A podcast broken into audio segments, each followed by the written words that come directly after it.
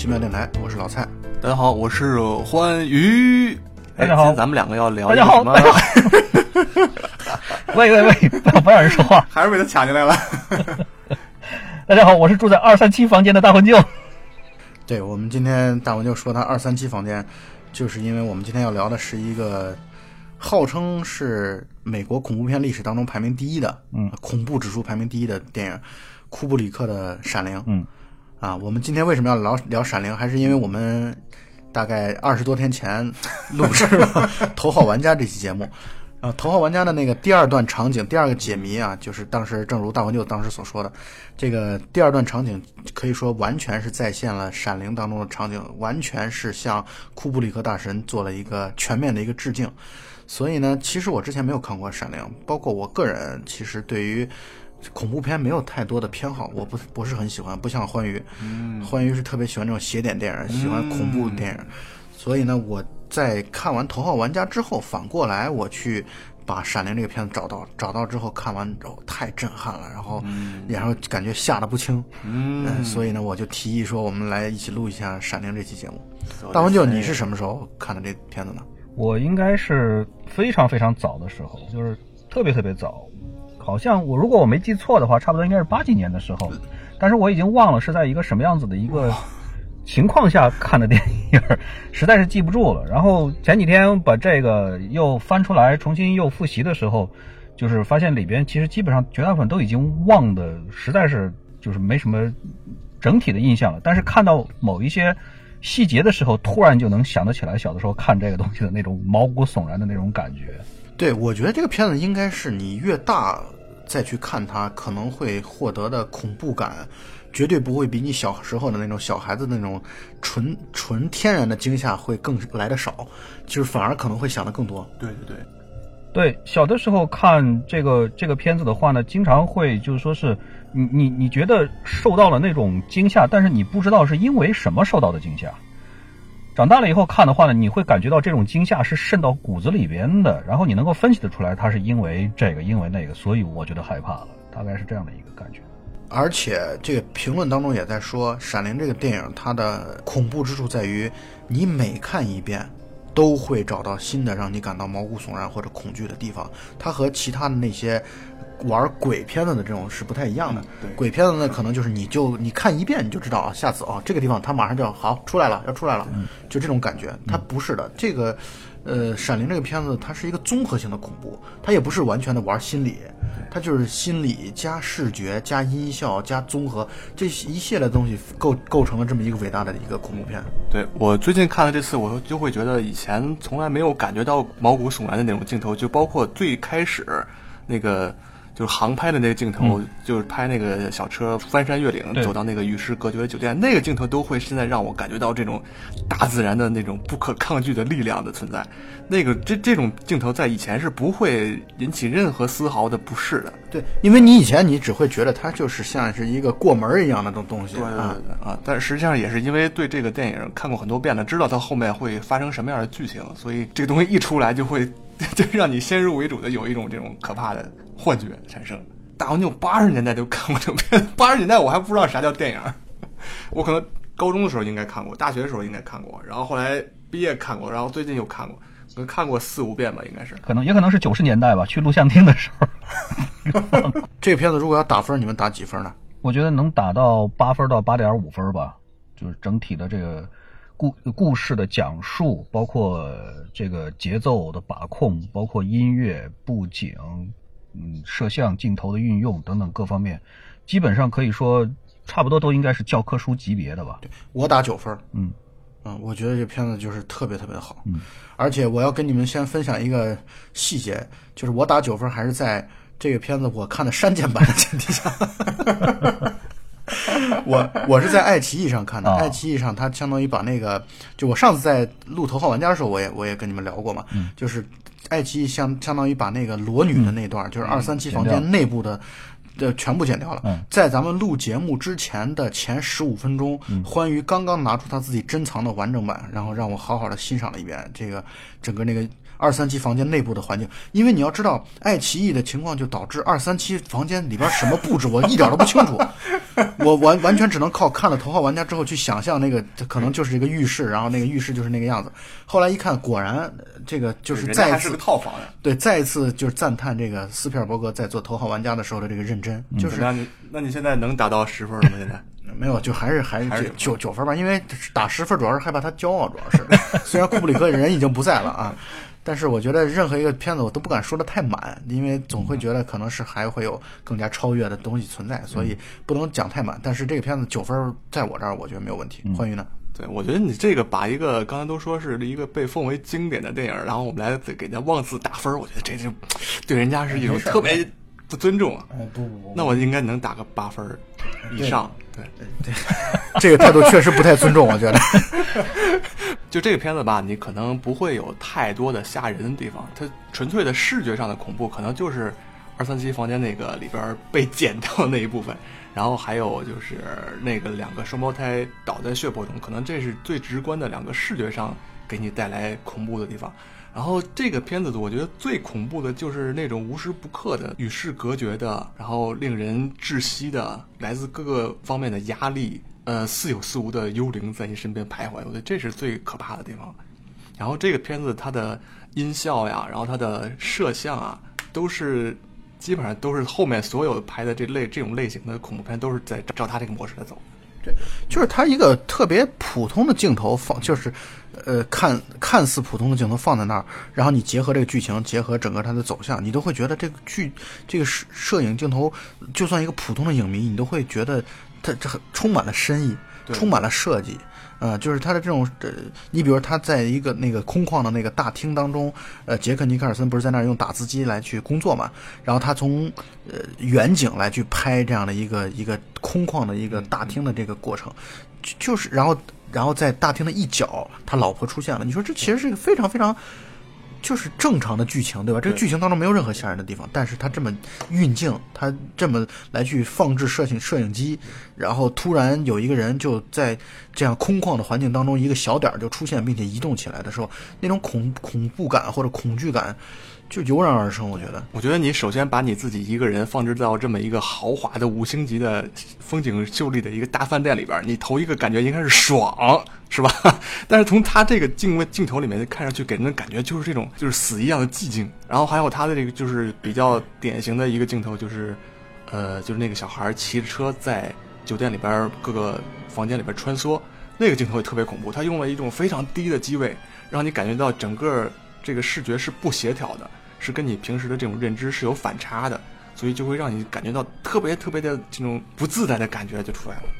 他大概这个跟随镜头拍了有三四，就是在片子当中出现了三四回，大概他通过跟随这种方式，让你始终会觉得小孩的背后好像有什么东西。对对对呃，这种这种镜头感，它其实就是在交代这样的一个东西。这这个，我觉得这个片子它特别好的地方就在于，你给那些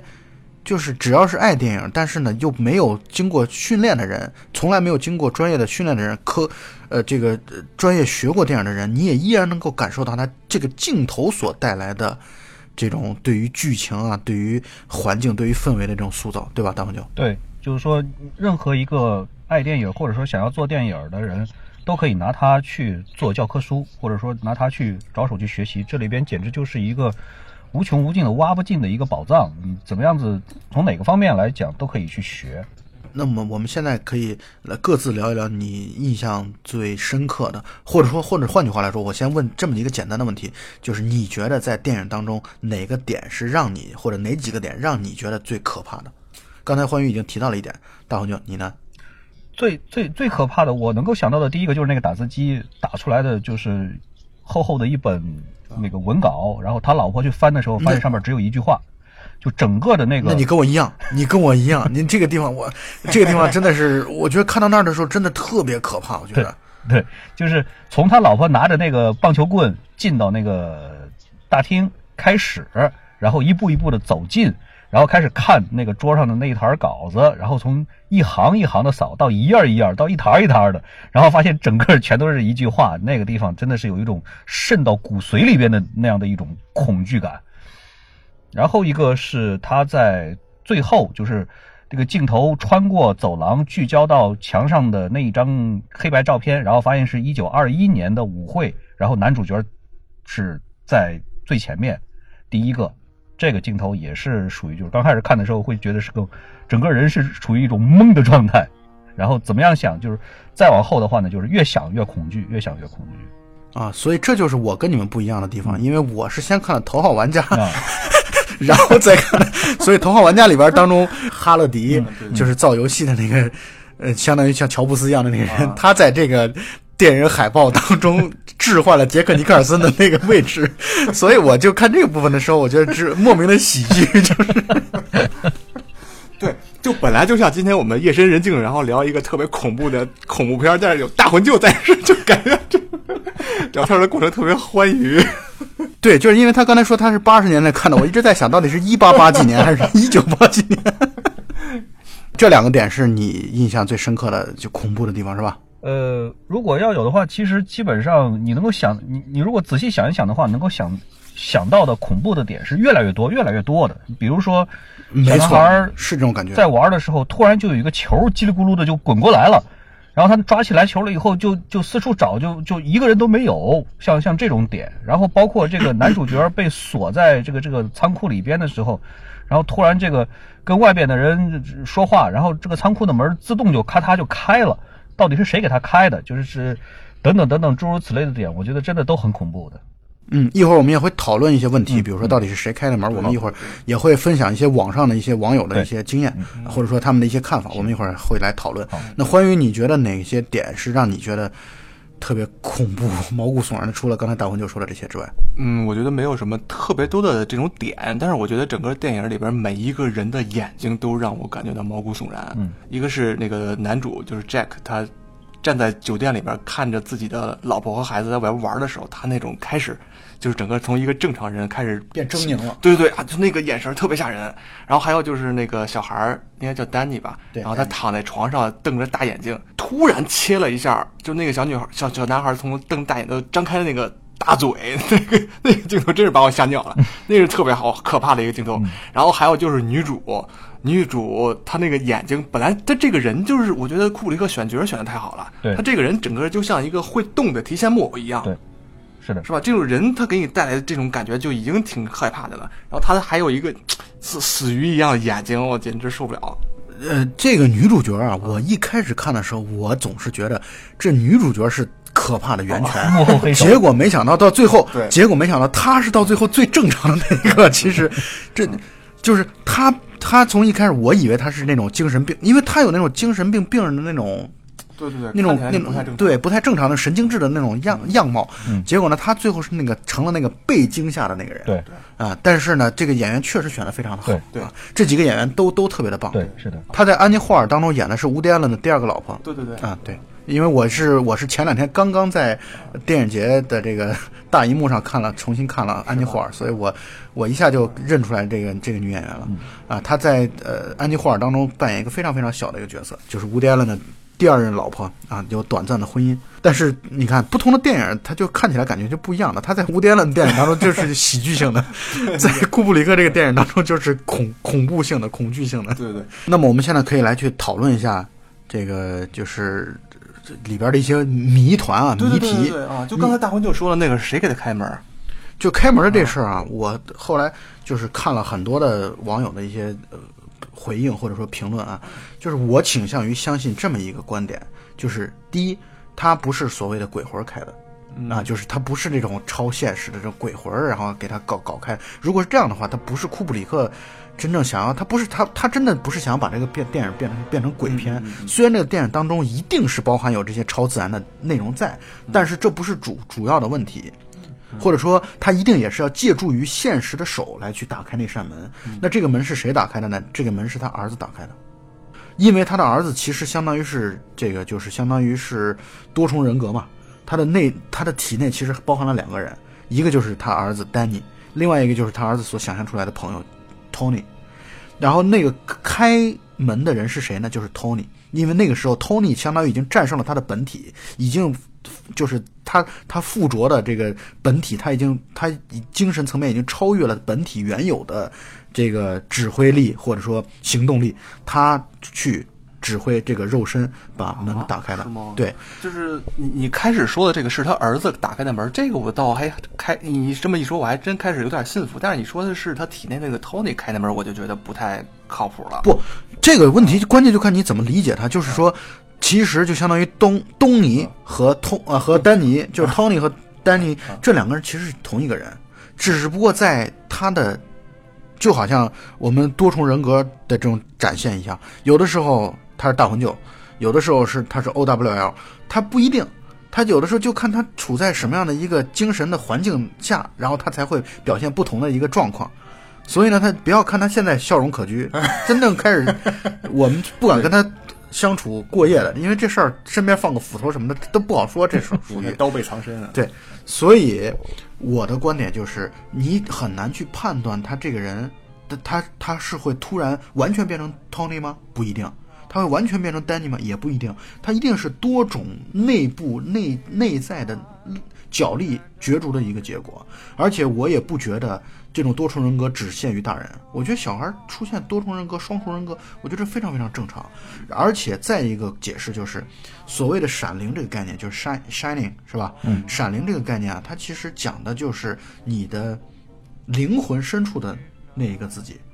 就是有的人是有灵魂深处的自己的，你比如那个黑人就有，嗯，然后这个小男孩也有，他们都是能够通过自己内在的那个闪灵，然后来去预知到未来的一些事情，包括看体察到一些可怕的事情。所以，这个 Tony 就是丹尼的闪灵。啊，这个就是，我是这么，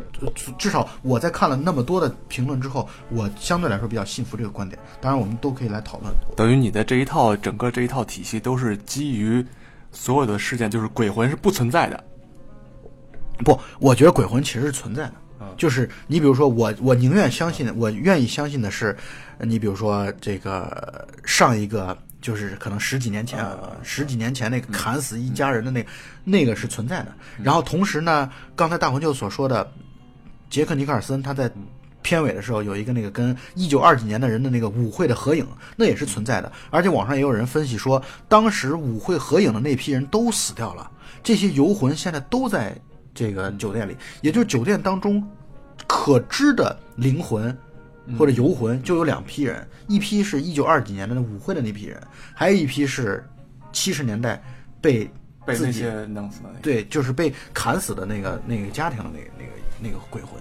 所以呢，我觉得这个过程是存在的，但是鬼魂没有起到对物理内容的推动的作用。比如说 开门这种事，就就就就不是鬼魂乱去做的。就是他要蛊惑蛊惑一个实在实实在在存在的人去干这些事儿。你你说的没错，他其实所有的这些事情，包括那僵尸裸女啊这些东西，他其实都是为了，包括他不是在卫生间，就是呃那个舞会的卫生间遇到了那个砍死自己家人的那个那个那个管理工啊管管理工人，所以这些过程都是蛊惑的过程。也就是说，鬼魂只能通过心灵精神的层面去改变一个人，而不能通过物理层面去改变人。我觉得库布里克拍的这个片子，他是有意把这种鬼魂弱化的。超自然的能力是存在的，就是存在于就是小孩和那个黑人之间这种他们的这种心理感应啊也好，还是这种预预感的能力也好，这是存在的。但是鬼魂，我觉得他可能更多的是想把这种人从一个高压状态，然后逐渐崩溃到不行，等于所有的这些鬼魂都是他的幻想，包括最后好像那个女主好像也看到了真的鬼魂一样。我觉得那个也是女主她自己的幻想，就是被自己的丈夫吓疯了，在这种与世隔绝的环境下被一个最亲近的人追杀，我，这种这种情况下你产生幻觉，我觉得都是可以理解的。这个斯蒂芬金在原著里面，他是实际上是把这个鬼魂这件事儿是坐实的，对，就是因为库布里克当时是拍这个片的时候，其实斯蒂芬金是比较反对的，对从选角开始就比较反对这个事儿，因为斯蒂芬金觉得就是鬼魂的存在就证明了你生命的一种延续吧，就是说死亡不是一个终点嘛。但是库布里克他可能还是基于这种比较现实的一个考虑。呃，我个人其实非常同意刚才欢愉说的这个观点，而且我也其实我个人也很同意库布里克现在的处理的方式。换句话来说，换句话来说啊，就是我们就算把他鬼魂完全当做是假的，都当做是他想象出来的，就完全不存在，都是想象出来的，对于剧情没有影响，对对对，或者说对于剧情不会有本质的影响。它可能程度上可能会有一些差别，但是本质上不会有影响，它不会影响到它最后的剧情的走向，因为就像我刚才的解释这样，门不是鬼魂开的，是他儿子开的，而且首先他老婆不会开，那如果再没有其他人的话，那只可能是他儿子来开的，所以从逻辑的角度来说，我觉得这个判断是合理的。大红舅你怎么看？我看到过网上确实有很多的人分析，说是他的儿子才是。操纵这一切的幕后的黑手，就是所以这个门呢，很有可能是 他儿子开的，就是说是中间还有很多的细节可以去印证，比如说他的儿子，就是说是嗯，会是会不会说是只是像他嗯，就是女主角说的那样，就是只是嗯把这个作家的手稿扔的到处都是，然后被作家喝醉了以后，就是拽了一把，拽到胳膊脱臼，是不是还受过其他的，就说是。暴力的虐待，或者说是等等的，然后这样的话呢，他的儿子会导致怀恨或者说是积怨越来越深，然后这个时候呢，幻化出来的另外的一个人格在饭店里边呢，会会就说是就说是做做出来了很多的这种事情，但是我个人分析了以后，我感觉不太像是库布里克想要表达的东西。就是说我看到的更多的，我我更赞同的观点呢，是库布里克希望能够在这部电影里面表达什么？是表达关于这个屠杀的事情。就是一电影里边呢点出来了好几次，就是这个事情，就是这个包括这个酒店的这个建造，包括美国的历史上的这个呃关于就是说是屠杀这个印第安人的这个事件，我相信你们应该也也注意到了一点。就是整个它实际上是贯穿了好几个地方的，包括这个刚开始说的这个有一次事件，然后包括中间提到的关于这个酒店是以前是印第安人的这个这个坟场，但是实际上这个坟场是一个比较客气一点的、缓和一点的说法，实际上这是屠杀了印第安人了以后，把他们的尸体就就全都扔在这里的一个万人坑，类似这样子的一个地方。然后包括呢，就是说是中间还说到一些，就说是台对白台词里面的一些隐喻，比如说谁输了的话，谁要把美国打扫干净，就类似这样的话。其实你仔细想一想的话，都会觉得挺毛骨悚然的事情。所以我个人更倾向于，就是说是这个酒店或者说这个建筑本身，它是有一种呃不可知的邪恶的力量在背后在操控它的，不是说是。鬼魂，而是说是这种一种力量。这种的话呢，就是说，如果说是你去分析斯蒂芬金的，呃，这个人的原著，包括他平时写的，就是说不是平时，包括他写的其他的一些个小说的话，你都会感觉到这一点，就是斯蒂芬金经常会营造这样的一种东西，就是讲述一个不可名状的、不可描述的一种邪恶的力量，或者说是精神。他呢，想要就是说是干坏事，或者说是想要。兴风作浪，他呢必须要附着在一个具体的人的身上来对他的精神施加影响，但是他有的时候呢，就是说是如果说他想要改变这个人的精神的话，他凭借着他的就是说是嗯，怎么说呢？就是说是他可以这种精神或者说这种力量是可以做到小小的这种，就说是改变我们的这个物理世界的，比如说这部电影里边的。包括谁是谁把那个球扔到小男孩的脚底下，包括像是谁把这个储藏室的门打开，我觉得应该都是这个邪恶的这个力量，他直接干的，他是可以做到的。但是他如果想要做出来更大的破坏的话，那么他必须要让男主角屈服，然后附着在把这个男主角逼到发疯，然后才可以干出来破坏更大的事情。这一点的话呢，我们我觉得可以从他史蒂芬金的原著和。电影之间的差别上面来分析。刚才黄宇也讲到，史蒂芬金对于这一版的电影其实是很不满意的。实际上，这个库布里克呢，当时拿到了这个原著了以后，他特别喜欢，然后他就联系了斯蒂芬金，说：“你给我写一本剧本吧。”然后斯蒂芬金写出来的剧本呢，库布里克相当的不满意，然后就没有用他写的那个剧本，然后就自己包括自己的编剧，然后写出来了这样的一本。这两个剧，这就说是改编之前和。改编之前的原著小说和之后的剧本呢，最大的不同是这个最后的结尾是彻底不一样的。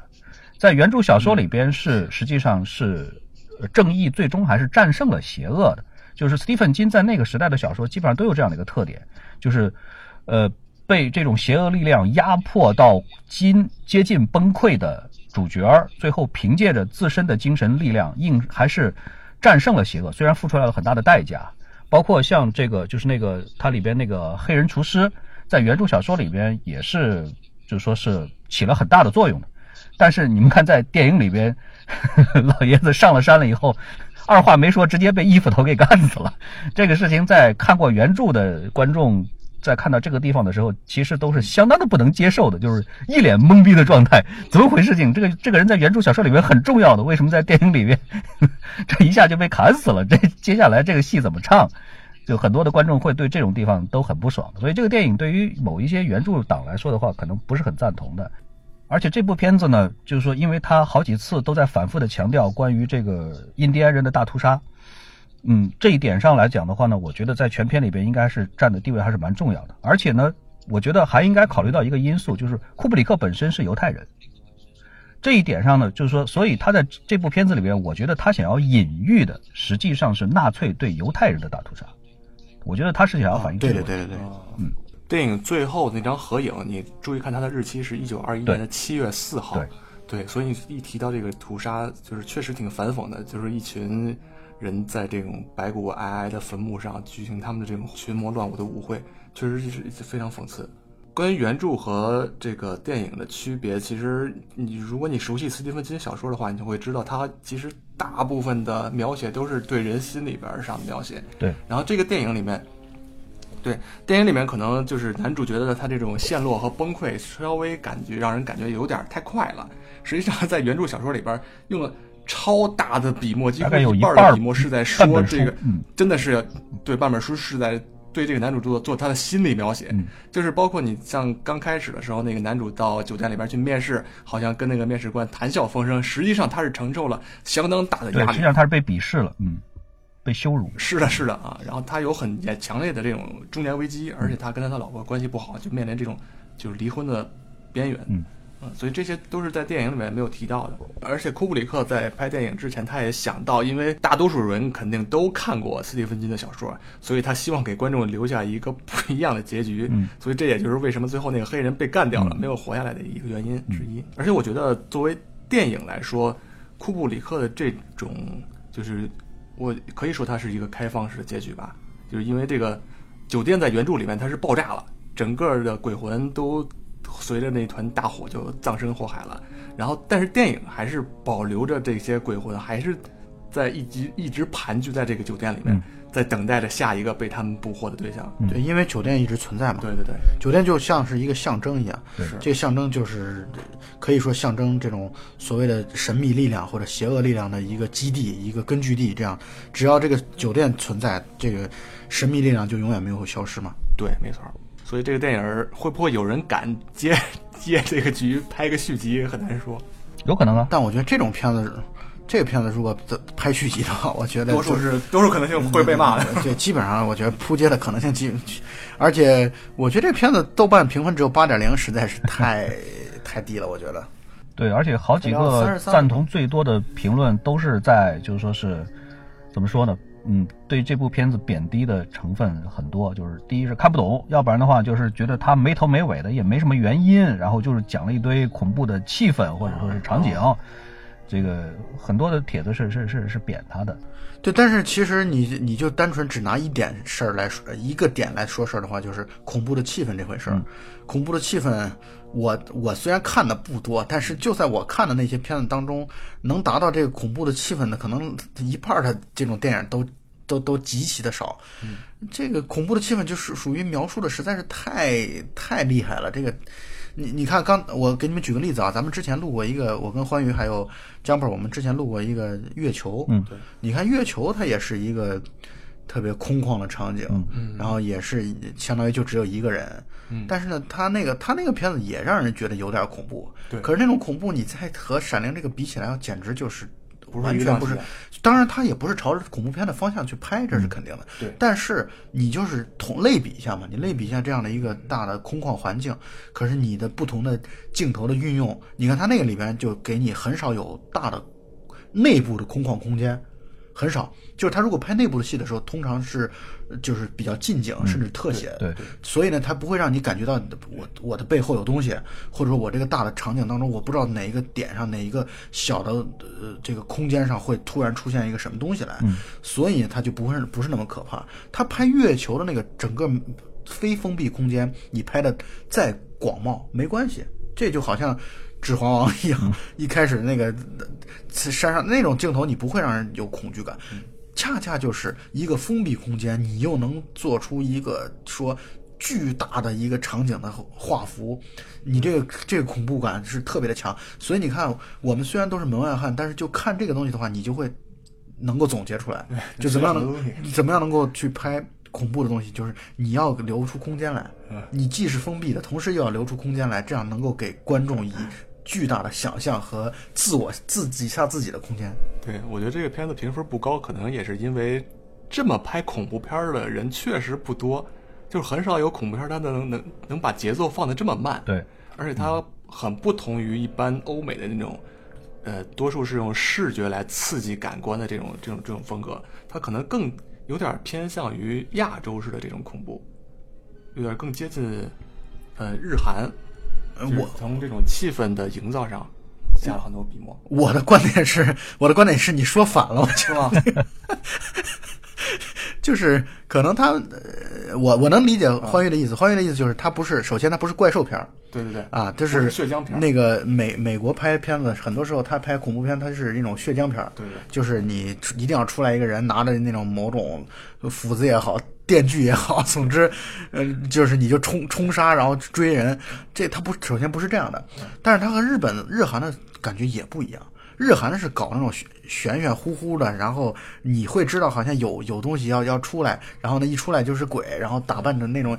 就是他确实很很很有意思，就是你愿意看人和人的恐怖的东西，他有，嗯嗯你愿意看鬼魂和人的都恐怖的东西，它也有；你愿意看纯粹想象的，就是什么都不给，什么都没有，但是你又觉得什么都有的这个东西，它也有。所以这才是它是一个像是一个集大成者的一个一个一个这样的东西。嗯，我同意。所以这就是库布里克嘛。所以这就是我为什么给他打九分。对我有一些问题想问啊，我的第一个问题就是，你们还记不记得有有一段戏是那个女主角和她儿子他们俩去迷宫里了嘛？嗯，在迷宫里的时候，然后杰克尼克尔森他可以通过大厅里边的一个就是啊一个模型然后能看到他们这个代表了什么？你们觉得？我觉得不代表什么吧，应该就是一种，就是一种拍摄手法吧。应该是这个片子里边唯一用到的一个特技镜头，应该就是这个，给人一种母子两个人被被人监视，啊，被被这个男主掌控，可能就是象征比较对，就是这种象征的意义吧。大文舅呢？你觉得呢？我觉得这是所谓的 “shining” 闪灵这个能力的一部分。就是我我的感觉分析一下的话呢，这个片子里边就是所谓的这个闪灵，它是一种它是一种类似于第六感的一种，就是说特殊的一超能力这样的东西超能力。嗯，超能力这个这个电影里边是哪些角色具有这个 shining 这个能力呢？第一，小男孩肯定是有的；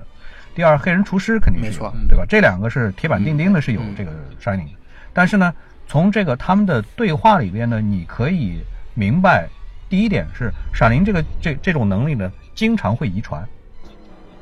经常会由上一代传到下一代。黑人厨师当时就曾经说过，就说是他小的时候好像是跟他的什么亲戚奶奶还是什么的，经常就用闪灵来对话。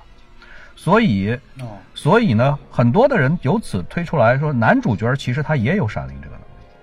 就是因为你看你看模型的这段，如果你把它认为是真的的话，就是它不是一个想象的动画，它就是真真正有这么一个场景的话，那就其实验证了杰克尼克尔森也是有闪灵的。对只不过杰克尼克尔森的这种闪灵更像是这种时灵时不灵的东西。对对对，他本人其实并不是特别的清楚他自己具有着什么样子的能力，只不过是因为他经常也会陷入到那种很恍惚的那种、那那那种那种精神状态里面去。包括你比如说他，他用打字机噼里啪啦打了那么多，他真的知道他自己打的是什么东西吗？这种他的思维有的时候也很混乱的。但是我认为当时在他盯着那个模型的时候，实际上是他的闪灵的这个能力发挥出来。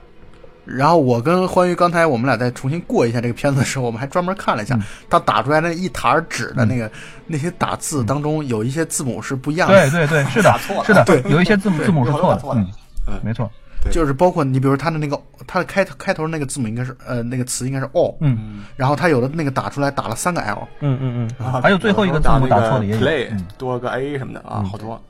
嗯，所以这就是好玩的地方，就是很值得深挖。我觉得重 重新看的时候，我们就会关注很多这样的 扯淡的细节。所以这道具是真的是人一张一张纸打出来的，对，是的，是一张张。但是这里边，我想我想说一个，就是说我其实不太赞同把这里边的很多的点做。过度的解读，我也不知道他到底是不是过度了，但是也许他实际上就是人家打错了，不不一定有那那样，就是这这个方面呢，怎么样解读都行的。实际上，很多的人他他他会做非常非常详细的解读，他的一个最重要的一个理由是什么？是库布里克是一个非常非常强的一个完美主义者，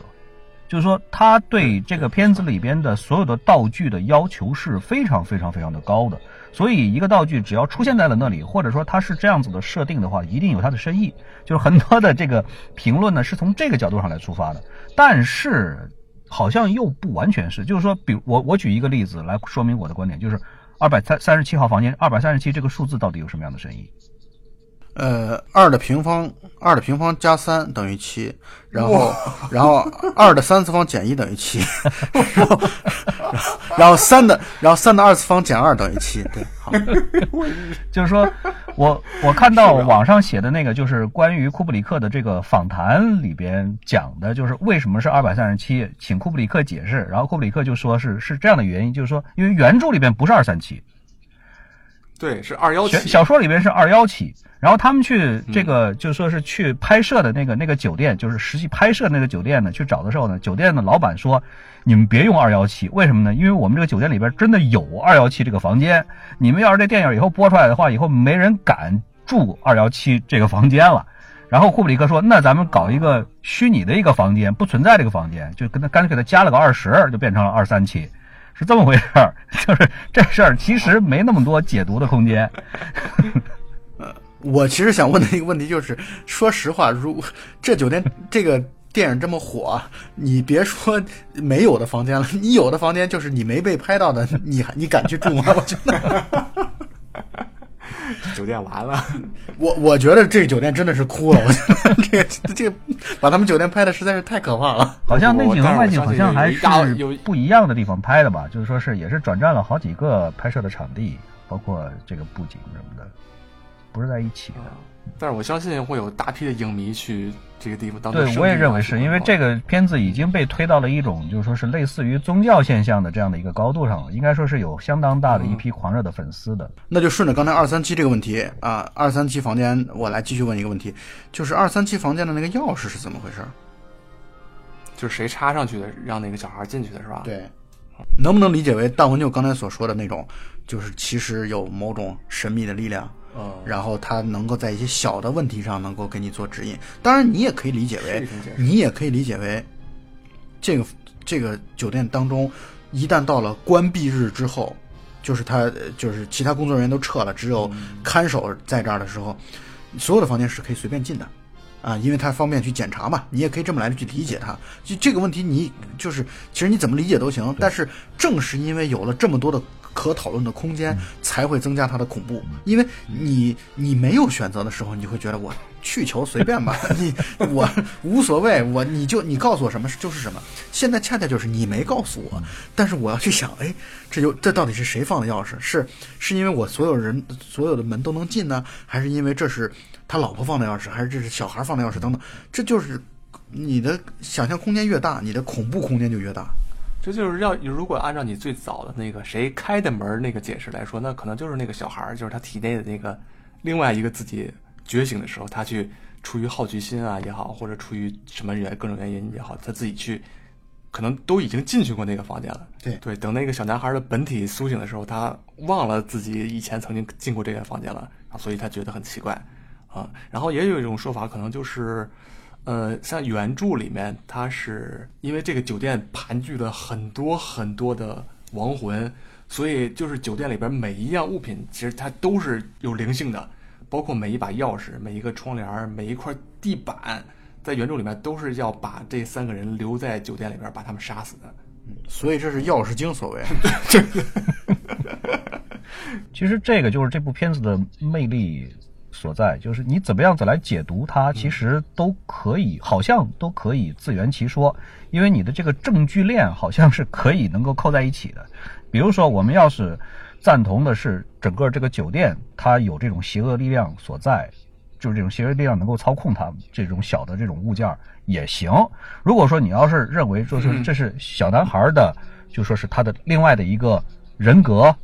呃，干的，比如说小男孩是平时他就是自己一个人在这个酒店里边就是玩来跑来跑去的玩，他可能在某种机缘巧合之下，他看到了钥匙的存放的地方，然后找到了这把钥匙，也行，就是怎么样子来解读，其实都是有一定的道理，就是看你打算在在某些问题上想要挖掘的有多深，你可以偷懒，也可以 就说是耗费很多的精力去挖掘它，都可以，都可以从中找到乐趣。嗯。对，然后刚才二位也已经提到了这个片子和原著的好多的区别。那我想问一下，你们作为既看过电影又读过原著的来说的话，你们会觉得哪个更好呢？我好像更喜欢库布里克的这个电影，因为原著当时因为可能。就是我我我曾经有一段很很很长一段时间沉迷于斯蒂芬金的小说，就是别人都在看古龙看金庸的时候，我在看斯蒂芬金。当时这本小说好像给我留下的印象不是特别的深，可能它视觉化以后，经过库布里克这些改造以后会更出彩，包括它的结局，还有它这个亦真亦幻的这种这种这种设定。而且当时看完这个《闪灵》以后，我紧接着看了斯蒂芬金的另外一部小说，那本小说实在是让我 就是那是真的真的把我吓尿了，所以就是。呃，那近期其他的小说可能都都被比下去了。什么什么小说？那个是叫《宠物公墓》啊，《宠物公墓》。嗯，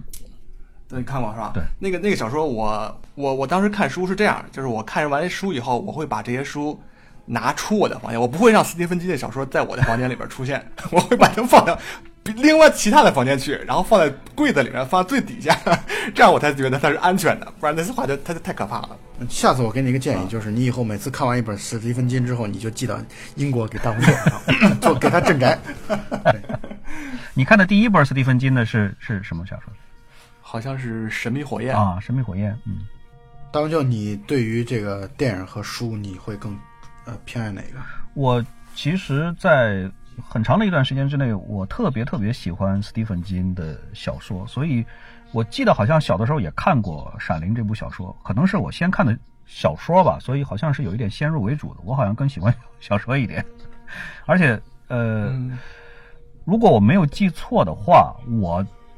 看的第一部斯蒂芬金的小说，差不多应该是在我十岁左右的时候，而且。不，这这个不算什么，这个不算什么。最关键的是，我看到他的那个时候，应该那个时候是不是应该已经建国了吧？就是最最最崩溃的是，我我当时看的他的第一部小说是《杰罗的游戏》。哦，这好口味好重啊！那个绝对少儿不宜的书，那个。给我幼小的心灵留下了难以磨灭的伤。这是我的 S M 启蒙教材。来，你们小小的给咱们的听众做一个剧透。这个书，这本书很奇特，就是他讲了整本书大概四五百页，只有一个场景，就是一个女人被锁在床上，面临一只野狗。整个故事就是从头至尾就是这样，就是两个这样两个生物在对峙。所以你可想而知，还有地上一个尸体。所以你可想而知，斯蒂芬金的对这人物的这个描写细致到多么令人发指的这程度。而且它的时间是不是就只有在一天？呃，三四天吧，好像几天，就是从这个他被忘了好几，反正总之是好几天了。从从这个女的被锁在床上开始，一直到最后她逃脱，整个整个就是这么一个过程。然后这个电影啊，这个小说去年被拍成电影了，然后我看了一下，呃，很失望。嗯，就是你这么一个 这么一个经典，我觉得不可能把它完全还原到当初那种那种状态下。嗯。然后后来呢，我看了一系列他的小说，差不多都应该是他的，就说是最高水准的那那那那个时期的，包括那个就是那个《It》，就是《小丑回魂》，就是前一段时间刚刚被拍成，就是又重新翻拍了的那个恐怖片。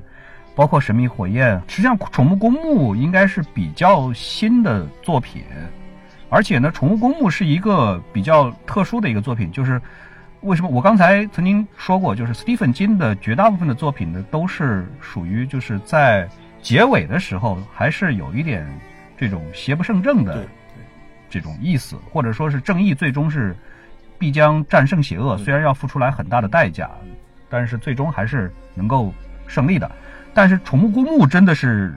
一部从头恐怖到尾，一点儿希望都不给人留的这样的一部作品的。另外还要再说一点，就是斯蒂芬金在他的就说是比较早期的那一批作品里边呢，包括《闪灵》，还有另外的一部，我一时记不太清楚他这个名字了，就是也是讲作家的故事，就是那部里边是作家笔下写出来的东西是可以变成真实的。哦我不知道你们还有没有印象，对于那部作品，就是那个时候他写的，就说是好像差不多，我觉得应该是有他自己的影子的。就是他在年轻的时候，其实也是在他写了三部作品了以后，才开始有名气的。在这以前，我相信他也是就说是压抑或者说是郁闷了很多年。你想一想看，《闪灵》里边的这个男主角的那样的一个处境，就是在这之前呢，就说是也是比较潦倒吧，或者说是呃，就是很失意的这样的一个中年的男子，然后又不想放弃写作，但是又看不到这个前景，这样的一种感觉。我觉得史蒂芬金在写这种角色的时候，应该是有他自己的这个影子在里边的，所以他对这种角色的把握应该还是比较，就说是比较准确的，或者说是是比较好的。库布里克的电影我其实看的不多，库布里克电影我大概可能就看了完整的看的应该就是也就三部电影，还而且还包含他一早期的一部作品，他最早的一部一九五六年的一部叫《杀手》的一个片子，但其实那个片子从头到尾就没有杀手的事儿，它是一个讲的是一个骗局的一个一个一个故事，然后还包括他著名的《二零零一太空漫游》二零零一，二二零零一太空漫游还有《闪灵》，我就看了这个完整的，就看了这三部发条。城你没看过？发条城我没有完整的看啊，发条城我只看到他们做恶作剧的那那些场景，就是没有完整的把这个片子看过。所以呢，我以前比如说《二零零一太空漫游》那个时候看的时候太小，所以体会不出来它有多好。但是我现在看《闪灵》之后，我就觉得这个导演确实被称之为大神，我觉得是是非常合理的。这个就是美美国有这个艺术片大神确实不多啊，就是拍艺术片拍得好的这种导演确实不多。所以呢，你像我觉得啊，跟他比起来，像就反正像卡梅隆啊，像斯皮尔伯格啊，就是嗯就是反正就是你们就好好拍商业片就行了。这个问题啊，其实我想我想分享一个我最近的一个经验，就是呃，关于商业片和艺术片导演的这个，就是在影迷心目当中这个地位的这个问题啊，我想分享一个经验。我最近最近北京电影节我不是看疯了嘛，然后我这次电影节当中是伯格曼的大师单元一共有十四部片子，我全买了票了，而且全去看了，就是呃，强烈给呃我们的听众推荐伯格曼。如果你觉得他很呃晦涩的话，嗯艰深难懂的话，那么其实可以看看他早期的作品，比如说有一个片有一个片子叫这个呃夏夜的微笑，这个片子就是完全是一个剧情片，非常剧情片，就是对于瑞典人来说就是彻头彻尾的商业片。然后还有《婚姻生活》是他晚期的作品，一九七三年的一个一个电影，但是呢，就是你没有任何你看不懂的地方，而且我看《婚姻生活》，我觉得是一个极度恐怖的地方片子，特别特别恐怖，尤其对于结婚好七八年、十成十年的这些人来说，你看了之后，你会觉得，我操，这他妈的生活太绝望了。就是我上一个让我看到绝望的电影，其实应该是《伊甸湖》，然后我最近看了这个呃《婚姻生活》之后，我我我我我又有重拾这种这种绝望的感受，所以呢，我是说，像索德伯格，他是相当于把艺术和商业结合的极其好的这样的一个导演，真的是非常非常了不起。我觉得这个能拍商业片还是能拍艺术片，还是看有没有人给你掏钱吗。那我我不这么认为，我觉得就是你得，有的人他是拍不了，他就拍不了艺术片；有的人是拍不了商业片，就是你比如说，因为有的时候你去看一些商业片导演去拍短片，你就能够看出来实验性的东西他拍的稀烂，特别特别糟糕。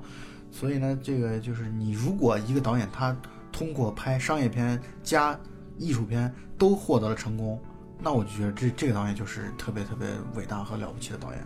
嗯，那如果能把商业和艺术完美的融合到一块儿，那就是那当然导演也高兴，观众也高兴。所以呃前两天在看那个，去重新看 IMAX 版的这个呃《暗夜骑士蝙蝠侠暗夜骑士之后，我又看了一下豆瓣上的对于诺兰的一个评价，说诺兰就是专心的把商业片推到了一个后人难以企及的高度。我觉得你就专心的就好好的拍商业片，并且拍到一个特特别强的高度，这也是很厉害的。就是我觉得看诺兰的电影当中，你去看他那些，包括他的管家阿弗阿弗瑞德，然后这个呃一些对白旁白啊，包括摩根弗里曼的那个角色，他的一些呃语言啊、台词啊，那那就是我觉得是是精雕细琢的，完全是非常苛刻的一个一个完美主义者的才才能做出来这样的东西，而不是随便瞎混的。这个写 写的词，比如说什么，你你去死，你去死，你去死，这种词儿能够过一分钟，有的导演能能做到这一点，我我确实，我也不知道在批评谁，我觉得可能会误伤一些人吧。对对，对，呃，说到这儿，我就还是得点点名的批评，呃。大黄牛，你记不记得，好像在《武功传》当中出现过这个场景，就是那个郑爽所演的那个那个那个角色和八戒，呃，就是天蓬元帅天蓬，他们俩之间就会有这个场景，就是你去死，你去死。多浪费胶卷儿这个片，反正他们现在也不是用胶片拍的。嗯，随便拍。对，反正我听过一句话，就是说艺术跟效率往往都是成反比的嘛。就是当你追求艺术的时候，往往会浪费很多资源，浪费很多时间。像库布里克他这种，纠正一下，不是要浪费啊，就度过很多的时间。啊，对，度过很多时间啊。像库布库布里克这种永远追求完美的导演，他就会，比如说他有一个镜头，就是那个，呃，小男孩和黑人有一段对白对场对手戏，那那场戏拍了一百八十多遍才过，是因为那个那个演员当时他应该拍这个片子的时候已经六十九岁了，所以他可能有些台词也记不清啊，然后就不断的反复的拍，把反复的重复，然后这个眼神不对啦，那个表情不对啦，情绪不到位啦，库布里克就会让你重拍。包括他对那个女主角，简直就是在拍片的时候就就跟就是虐待一样。你不是记不记得他有一个镜头，就是他挥着棒子后退，他在赶走那个男主，啊向他就在楼步步逼近然后他一步一步往往回退，那个镜头也据说也拍了是是三十七还是三十八遍，拍了很多很多遍。然后那个女主当时每天就在片场要做一件事情，就是哭。然后她她说她随身带一个水杯啊，她就是说怕她自己哭哭的哭到那个脱水，所以随时要带杯水的补充水分。对，包括那个对男主角杰克尼克尔森也是要求非常的高。按理来说呢，像杰克尼克尔森这样的，呃，这个这个超强演技派，应该说演这种角色也是不是头一次吧？嗯但是也是被导演折磨的是死去活来，经常就是一个表情要做一天，就是把他那个狰狞恐怖的表情一做就是一天，也是非常非常的疲劳，嗯，压力很大。所以电影行业真的是不疯魔不成活，我觉得，那你真的得有这样的一个嗯就是极端的这种状态，所以这就让我想起来了，对，这这我们这个结尾的时候可以以有有一本描述描写香港电影的一个书的书名来去做结尾，就叫《进阶癫狂，尽是过火》。嗯这个我觉得，呃，电影行业你如果想要做出一番样子的模样的话，我觉得你必须得要有这样的一种精神和这个过程。当然，它是以才华作为基础的。你没有才华的话，你只会像神经病一样的去 要求别人拍出两百条 垃圾出来。然后那在就要结束了是吧？那我分享大婚就一个彩蛋，就这个片子里边演黑人厨师还是厨师长的那个人，那个黑人，他是在动画片《变形金刚》里面给爵士配音的人。对，我想找过，因为我看到他在《变形金刚》的第一季和第二季都有他的名字，但是我没有找到他是给哪个角色配音 啊？感原来是给爵士配音。嗯，对你回去可以听一下。谢 谢谢谢，太高兴了。对，然后我这个片子当中的那个音乐非常好听，对对对就是它，尤其那个古典的那个二三十年代那个美国的那种呃爵士风格的那种音乐特别好。我们会坐在节目的后面，然后送给听众朋友们。那么本期节目到此结束，大家再见。拜拜。好，谢谢大家，拜拜。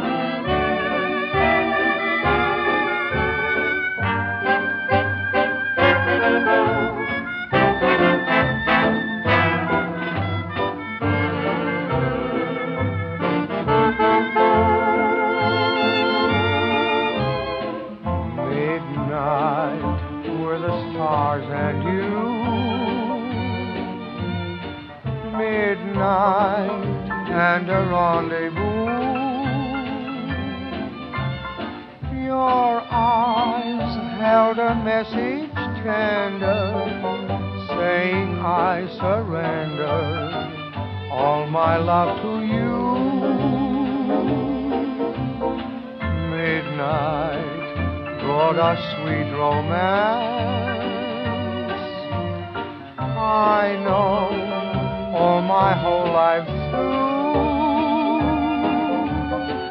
I'll be remembering you, whatever else